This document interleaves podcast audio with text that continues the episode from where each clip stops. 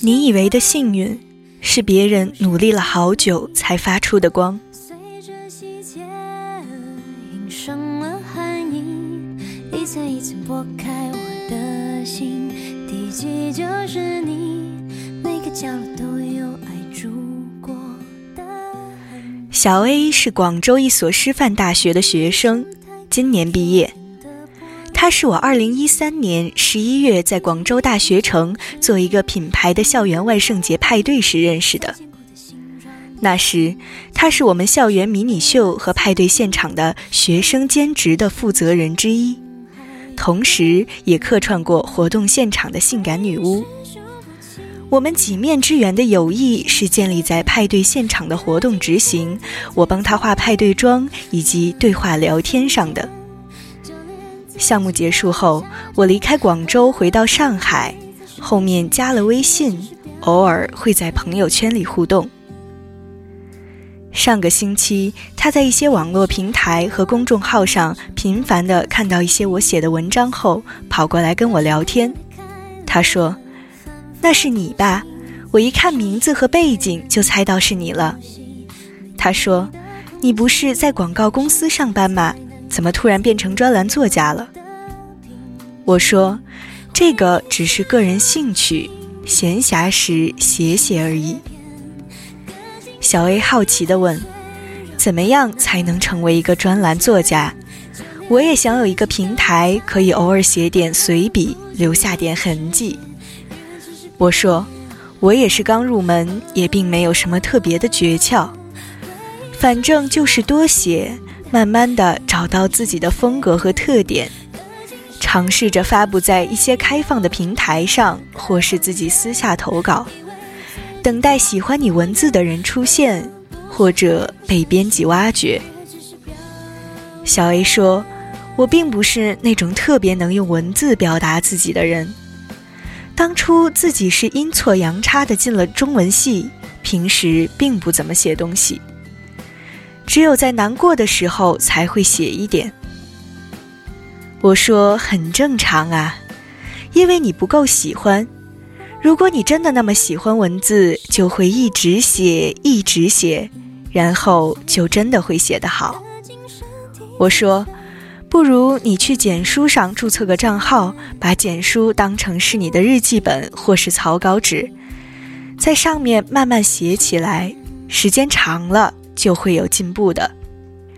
至于专栏作家是个不错的目标，但目标只有努力了才有可能实现，光是嘴上说说是没有用的。小 A 说：“其实我也没有想那么多，只是很好奇，为什么有的人可以被挖掘？是他们幸运，还是他们有这方面的门路，主动去寻找的资源？我觉得自己这方面比较闭塞。”他接着问：“对了。”你是不是认识很多杂志和公众号的编辑啊？我说，是你自己主动走出去，还是别人主动找到你？这都不是重点。不管你处于什么样的位置和领域，你自己优秀了，别人自然会来找你。如果自己水平差，再有门路也是白搭。实力是第一，门路是第二。做任何事情。都一样。歌词像本小说，渺小到失措不惆怅，依旧安然无恙，依旧人来人往，伤它又散场。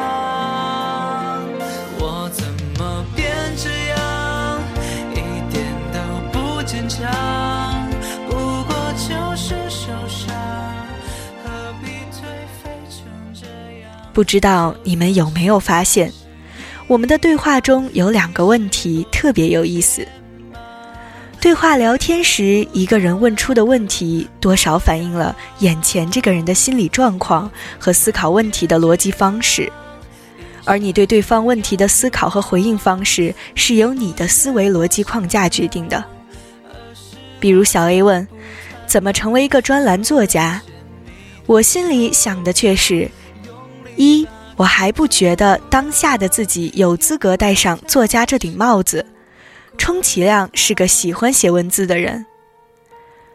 二，至于如何成为某某某，这是一个非常宽泛的问题，而宽泛的问题是注定了很难有非常到位和准确的回答的。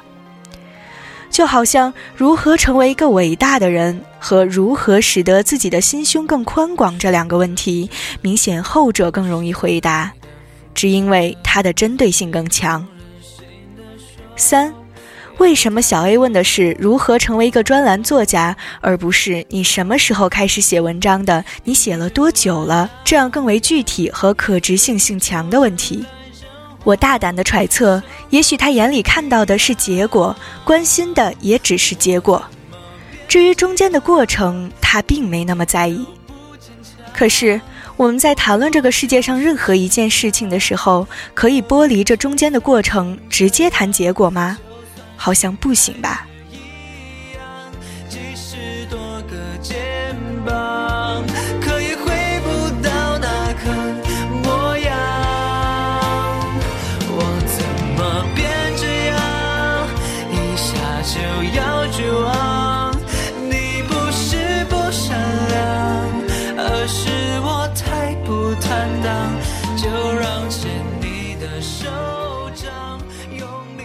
很多时候，我们倾向于只看到别人的成果，而忽略别人的努力，但我们又会很努力的去打听别人成功的故事、成功的方法。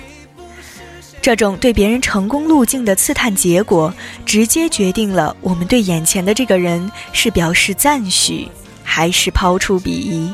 当对话到了，你是不是认识很多杂志和公众号的编辑？事情变得更加有意思了起来。很多时候，我们发现别人获得了某些成功，或做到了某个位置，被大众看见，或者为人所知，我们第一反应是人家运气好，有门路。你以为别人只是幸运，但真相可能是人家积蓄了很久的能量，终于开始爆发了，终于开始被别人看见了。就我自己而言，不算中学时代的八股文和乱七八糟的豆腐块儿，从大一开始到现在，零零散散的写东西也有七年的时间了。我写了七年，才开始能有一些引起大家共鸣的东西，才开始被大家认可和看见。一切哪有那么简单？很久以前我就说过，如果说我还有什么英雄梦想，那就是我希望有一天我的文字可以治愈人心。我努力了七年，才开始能够温暖大家，才有那么一点点资格。当大家的太阳。我有个大学同学，一个很有才华的女孩子，也是码字的。大学期间开始涉猎剧本的创作，现在在家专职写小说。她每天的生活轨迹就是吃饭、动画、看书、写小说，偶尔休息，周而复始。后来我才知道，他从中学时代开始断断续续的写，现在已经有四部长篇小说了，短篇不计其数。他写了那么久，直到今年才觉得自己该出成绩了，才开始着手一些出版事宜。也许到了明年的这个时候，他的小说在各大书城和电商渠道上火爆销售，不了解的人或者曾经的同学看到了他出书，会觉得他很幸运，他可能有这方面的资源和门路。不然，一个英语专业的学生怎么就突然出了中文小说，还一下子火了？但你真的不知道，人家努力了多久，人家写了多久，才敢把自己的作品拿出来。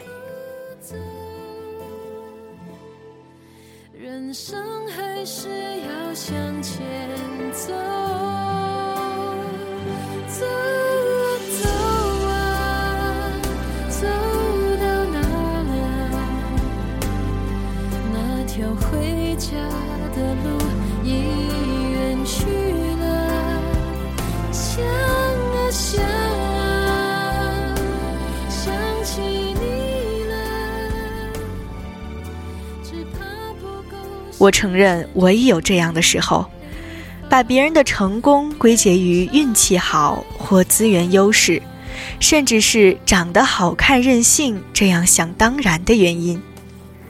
但最近，我越来越开始反思，我们为什么会这样想？为什么更倾向于将别人的成功归功于运气好呢？有一天，我忽然就想通了。因为把别人的成功说成是运气好，是一件特别简单、特别一劳永逸的事情。因为像是运气这种虚无缥缈、没有定数的东西，注定了是我们所不能掌控的。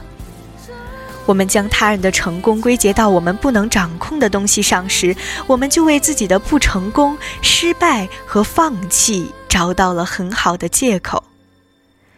因为我们没有那些资源，没有那些幸运，反正无论我们怎么样做，都不会成功的。那么我们干嘛还要努力？我们什么都不用做，保持现况就好了。反正无论我们怎么努力，都没有用的。你是否这样想过？这样为自己找过借口？再换个角度思考，将别人的成功归结于运气好的我们，并非狭隘，并非愚钝，我们只是太过聪明罢了。太早的洞悉了这一切，所以就算是为了自己的舒适，为了自己眼下不那么成功的一个处境，有一个体面的说法，也会选择将别人成功只是运气好的这种说辞坚持到底的。但这真的好吗？这并没有什么用啊。令我写了一句不怕流泪，怀疑我永远不会累，就来十行列明十个壮举，让我闯出新世界，交出真个性。假使相爱，必会找到真爱伴侣。突然十年便过去。岁月冷漠似水，就算不即不会变，纸张不会皱，偏偏想笑竟会得到灰暗情绪。默然从头读过去，一句一句太干脆。很多时候，我们以为的幸运，是别人努力了好久才发出的光。承认这一点，是我们进步的开始。与其把成功归结在运气这样虚幻的东西上，倒不如把它建立在我们可以驾驭的东西上，比如勤奋，比如努力，比如方法。最后，就算你十分确定以及肯定人家就是凭借着好运气和资源到位才获得的成功，也请你假装别人是很努力才拼到现在的这个位置的。只有这样，你才能憋着一股子不服气的劲头，用你超乎寻常的努力和坚持，去击败你想要击败的对手，赢得你想要赢取的战争。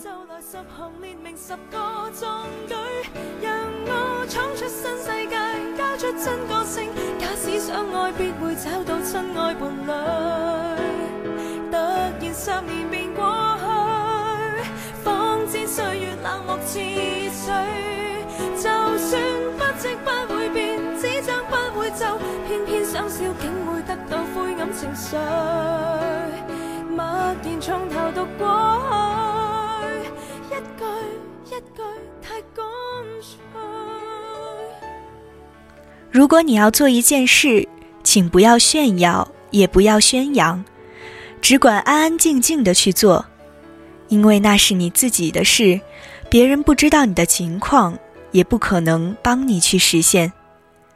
千万不要因为虚荣心而炫耀，也不要因为别人的一句评价而放弃自己的梦想。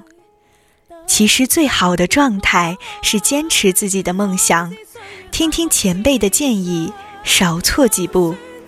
值不值？时间是最好的证明。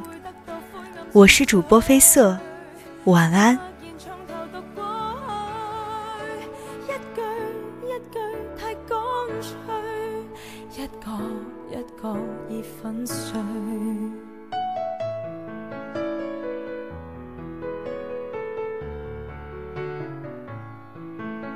很相信能成就大爱，很相信能炫耀自己，很贪心，愿天天很多美好的盼。